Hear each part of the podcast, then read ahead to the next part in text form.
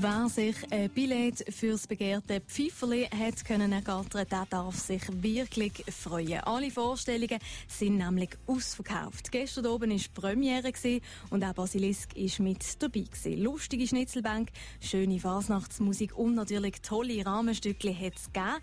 Tönt hat das dann unter anderem so. Ja, gehst zum Beispiel an eine Einladung. Sagen wir mit, mit 15 Leuten. Du noch sind das schon am Apero 45 Schmitz, die du nicht willst. Das macht gefühlt die 90 Abschlecker. Und du noch hast am anderen Tag wieder Fieberblotter, wo die jeden fragt, hast du jetzt das noch manchmal? Unter den Zuschauern war gestern oben auch der Basler Nationalrat Peter Malamak. Was war Ihr Highlight gestern oben? Die verschifften einmal mehr hervorragend mit ihren Bank. Natürlich unaufgeregt und treffen einfach die Poeten unaufgeschweift und wirklich mit einer, mit einer riesen Portion Humor, wo man muss lachen, man kommt nicht ums Lachen herum. Also der, der gerne lachen, der muss hier ankommen.